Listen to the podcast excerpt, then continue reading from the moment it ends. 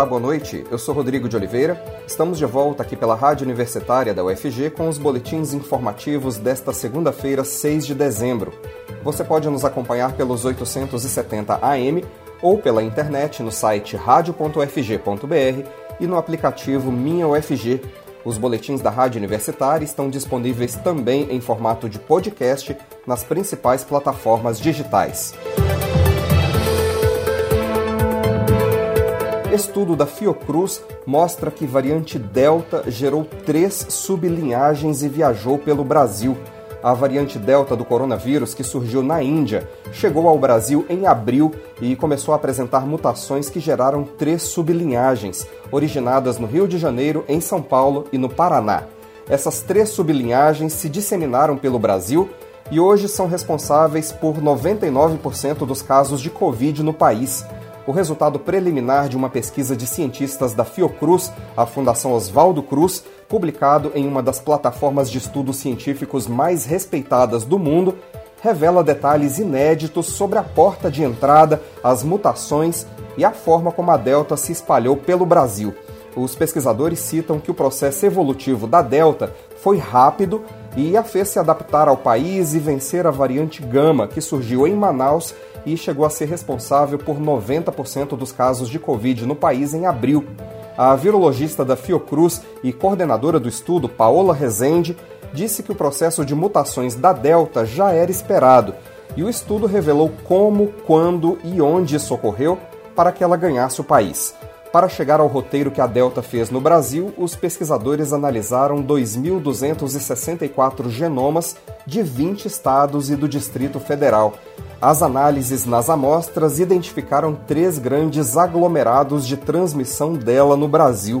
Uma primeira sublinhagem que surgiu no Rio de Janeiro no final de abril foi a principal por trás da disseminação nas regiões Sudeste, Nordeste, Norte e Centro-Oeste do país 1.560 genomas dessa sublinhagem foram sequenciados pela Fiocruz. A segunda sublinhagem da Delta mais predominante no país surgiu no Paraná também em abril e respondeu pela maior quantidade de genomas da região sul. 207 genomas dessa sublinhagem foram sequenciados pelos cientistas.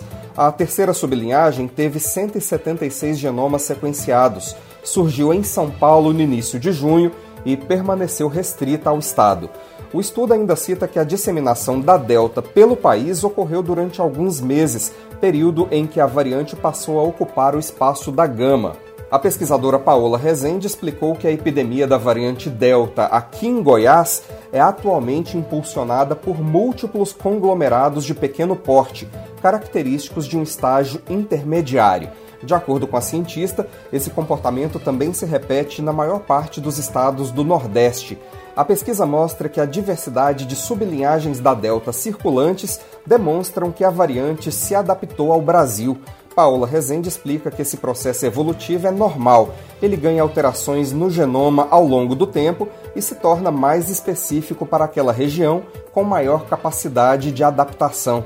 Sobre a descoberta da Omicron, a virologista afirma que ainda é cedo para saber se ela vai repetir ao entrar em circulação no país o mesmo caminho que a Delta seguiu no Brasil. E a maioria das mortes por Covid no Brasil e no mundo é de pessoas não vacinadas. Levantamento mostra que 80% das pessoas que perderam a vida no país entre março e novembro desse ano, após infecção pelo coronavírus, não haviam recebido nenhuma dose das vacinas contra a Covid. E a quantidade de pessoas internadas com Covid no Brasil segue proporção parecida.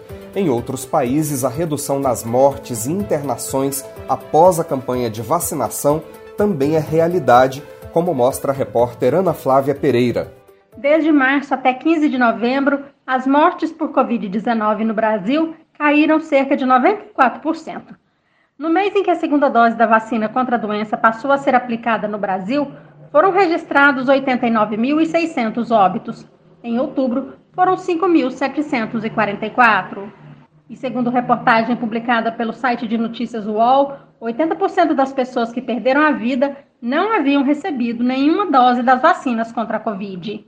Entre 1 de março e 15 de novembro deste ano, foram 306.050 vítimas da doença Em 79,7% dos casos, 243 mil vítimas não haviam tomado nenhuma dose da vacina. O número despenca para 32 mil, 10,7%, entre aqueles que morreram após completar o ciclo vacinal, e para 29 mil, 9,7%, entre os que tomaram apenas uma dose da vacina contra a Covid.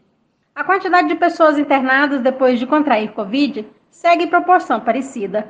Dos 981 mil internados, 802 mil, 81,7%, não haviam tomado nenhuma dose da vacina, enquanto foram apenas 93 mil internações, 9,6%, entre quem recebeu as duas doses ou a dose única do imunizante.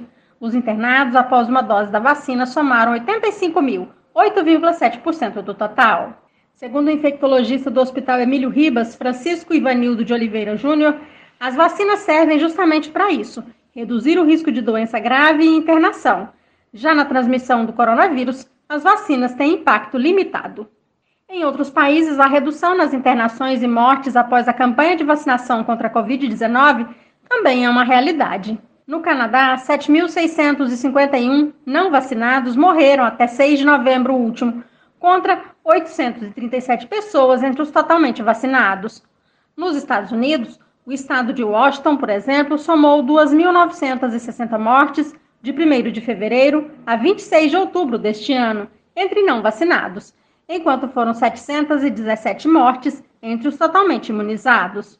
No Reino Unido, morreram sem tomar vacina 849 pessoas para cada 100 mil habitantes entre 2 de janeiro e 24 de setembro deste ano, contra 26 mortos para cada 100 mil pessoas entre aqueles que haviam completado o ciclo vacinal. O Brasil, segundo pesquisa do Banco Mundial e do Programa das Nações Unidas para o Desenvolvimento, tem o menor percentual de população que declara não querer tomar a vacina contra a Covid-19 na América Latina. O levantamento, realizado a partir de ligações telefônicas periódicas a domicílios de 24 países da América Latina, constatou que a taxa média de hesitação vacinal na América Latina está em torno de 8%. No Brasil, essa taxa é de apenas cerca de 3%. Além disso, enquanto na média 51% dos latino-americanos já estão imunizados contra a Covid-19, no Brasil o percentual ultrapassa os 80%. Especialistas em saúde pública atribuem a boa cobertura vacinal brasileira à cultura de imunização, alimentada por anos em campanhas massivas de vacinação promovidas pelo Sistema Único de Saúde, o SUS. Além disso, programas de transferência de renda, como Bolsa Família e escolas e creches cobram vacinação em dia para garantir o benefício e as vagas.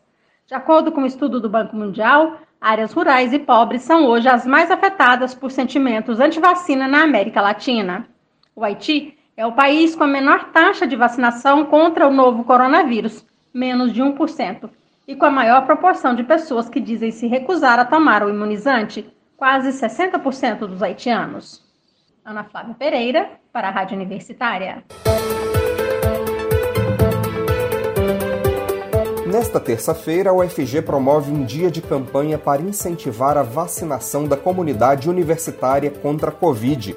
Serão administradas a primeira, a segunda e a terceira dose para pessoas acima de 18 anos, desde que a última vacinação tenha ocorrido há mais de cinco meses será possível se vacinar das 9 da manhã às 4 da tarde no drive instalado no Centro de Cultura e Eventos da UFG, no campus Samambaia, e ainda na sala de vacinas da Faculdade de Enfermagem da UFG, no setor leste universitário, na modalidade pedestre. A vacinação contra a Covid é uma das ações promovidas pelo Grupo de Trabalho de Saúde, em parceria com outras frentes na UFG, para promover um retorno seguro das atividades de ensino de forma gradual e presencial a partir do mês de janeiro. A ação organizada pela Faculdade de Enfermagem conta com o apoio da Secretaria Municipal de Saúde de Goiânia e dos sindicatos dos docentes e dos servidores da universidade, a ADUF e o Sintifes Goiás. A professora Eline Carneiro, coordenadora adjunta do Grupo de Trabalho de Saúde da UFG, falou com a Rádio Universitária sobre a campanha. Professora, qual o objetivo dessa campanha junto à comunidade universitária? Essa é uma campanha de chamada para toda a comunidade universitária para a adesão à vacinação, sendo mais uma importante medida para o retorno presencial seguro na Universidade Federal de Goiás a campanha da universidade no retorno presencial é cuidar de si é cuidar do outro. Então, ao vacinar, estamos cuidando de nós mesmos e, ao mesmo tempo, cuidando do outro. O que é preciso levar para tomar as vacinas nos postos instalados no centro de eventos e também na faculdade de enfermagem? É necessário levar, então, documento com foto para quem for primeira dose e segunda e terceira dose levarem o comprovante de vacinação. Esses postos de vacinação funcionam somente nesta terça-feira ou continuam abertos após esse dia de campanha? A vacinação, ela continuará sendo realizada na Faculdade de Enfermagem na sala de vacinas. Então temos aqui a sala de vacinas para primeira, segunda e terceira dose, tanto da comunidade universitária quanto da comunidade externa. Reitor da UFG comenta a importância de campanha institucional de vacinação para a volta segura das aulas na universidade. Para o retorno das aulas presenciais, será exigido comprovante de vacinação para toda a comunidade acadêmica. Mais informações com Delfino Neto. Na semana passada, uma resolução do CONSUNE, o Conselho Universitário da UFG, aprovou a exigência do passaporte de vacinação contra a Covid-19 para toda a comunidade acadêmica na volta às aulas presenciais na universidade.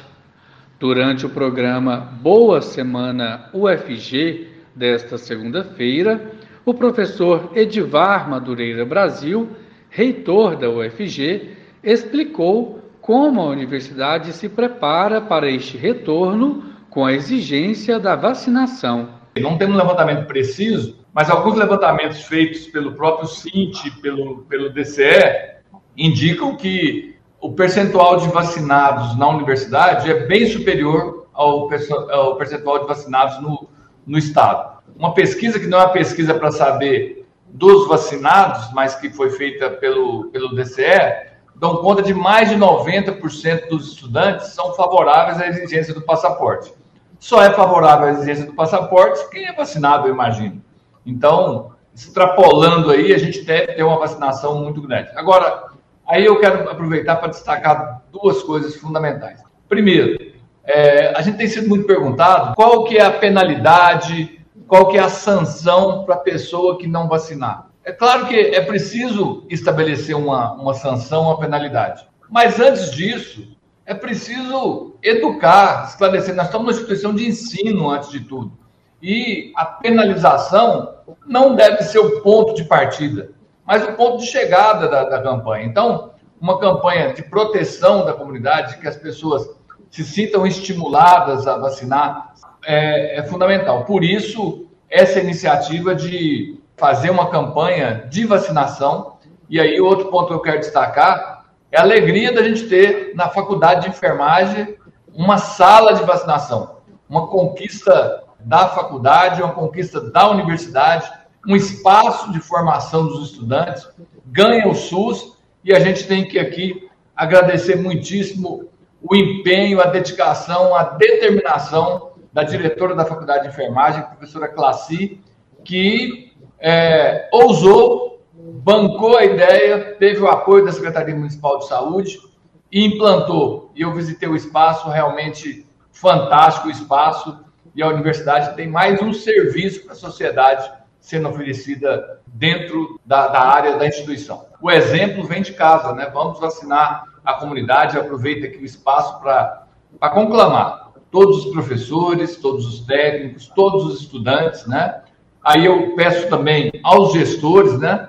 Porque jamais conseguiremos alcançar todas essas pessoas aqui só pelo programa, mas é, os coordenadores de curso, os coordenadores de curso, tanto de graduação como de pós-graduação, os diretores de unidade, os diretores de órgãos, os coordenadores de projetos de pesquisa e de extensão é, podem contribuir muitíssimo com essa campanha. Uma sala de vacinação foi inaugurada na Faculdade de Enfermagem da UFG, no campus Colemar Natal e Silva, no setor universitário em Goiânia, e será destinada para a vacinação de primeira, segunda e terceira doses para todos os alunos, professores, servidores e profissionais terceirizados da universidade, para colaborar na imunização de toda a comunidade acadêmica.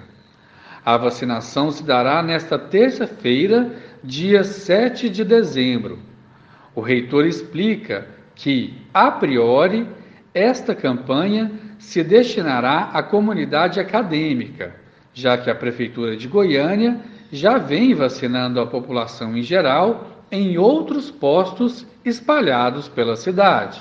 Olha, é a priori é para a comunidade universitária mas eu tenho certeza que, com tudo que a gente faz na UFG, a gente parte do pressuposto do, do bom senso, né? Então, pessoas que procurarem, e aí, claro que isso devidamente acordado com a Secretaria Municipal de Saúde, vamos poder também imunizar, porque nosso objetivo não é imunizar a comunidade universitária, é imunizar né, a população. Né, e a população frequenta a universidade. Nós vamos exigir o passaporte de vacina também das pessoas que é, não são da comunidade. Então, nada mais justo do que sejam contemplados. Claro que dentro daquilo que estabelecer a Secretaria Municipal de Saúde.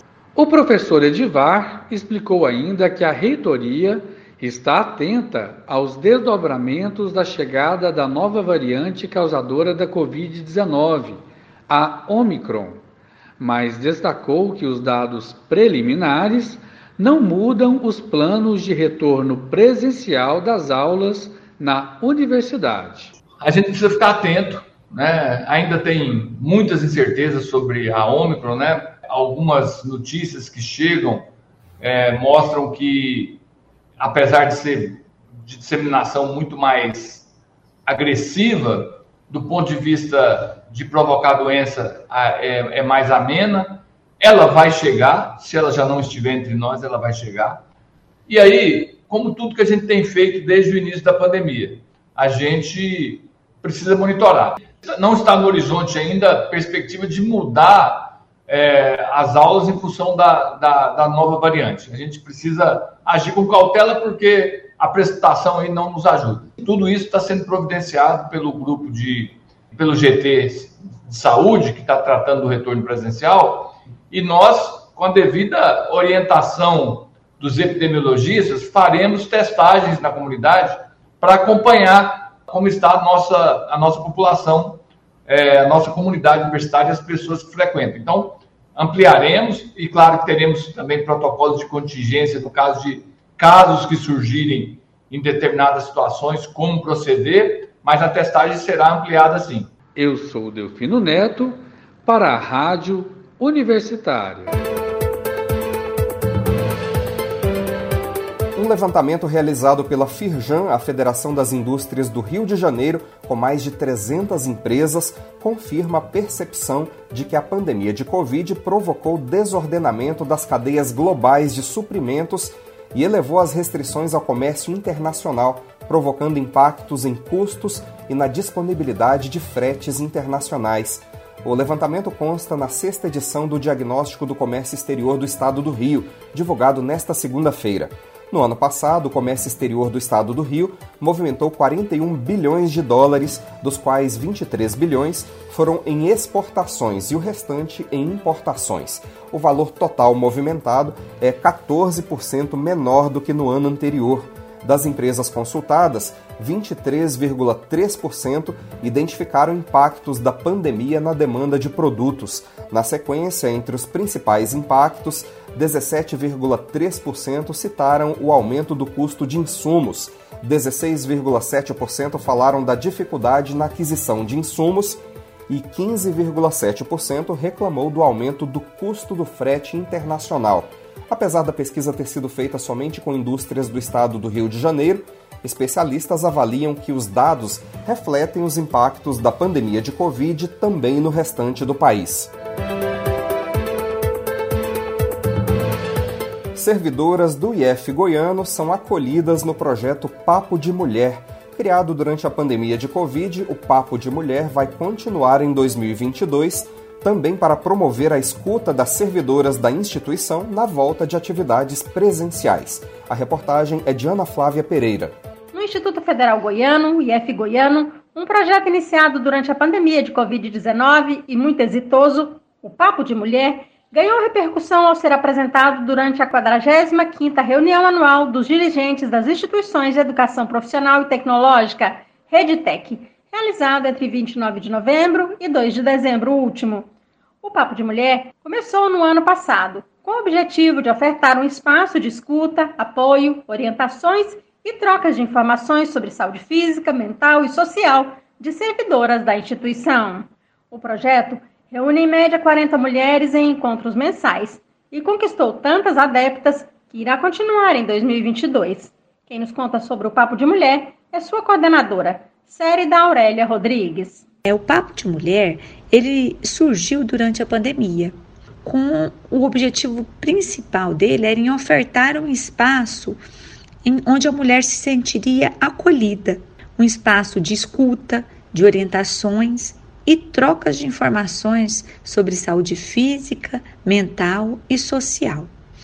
E ele é voltado para servidoras do IF goiano, né, para ela ter um, um momento em que ela possa interagir com as outras servidoras, possa ver o, o seu problema, às vezes está também acontecendo com as outras com, com outras pessoas, né? E ela se identificar ali.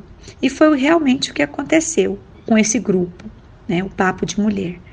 O, seu, o primeiro encontro aconteceu em julho de 2020, né, e vem acontecendo mensalmente por Meet, né, pelo encontros online, é, onde é normalmente com duração de uma hora e meia, né, e que as integrantes elas possam participar e escutar também, né, é um momento de escuta também.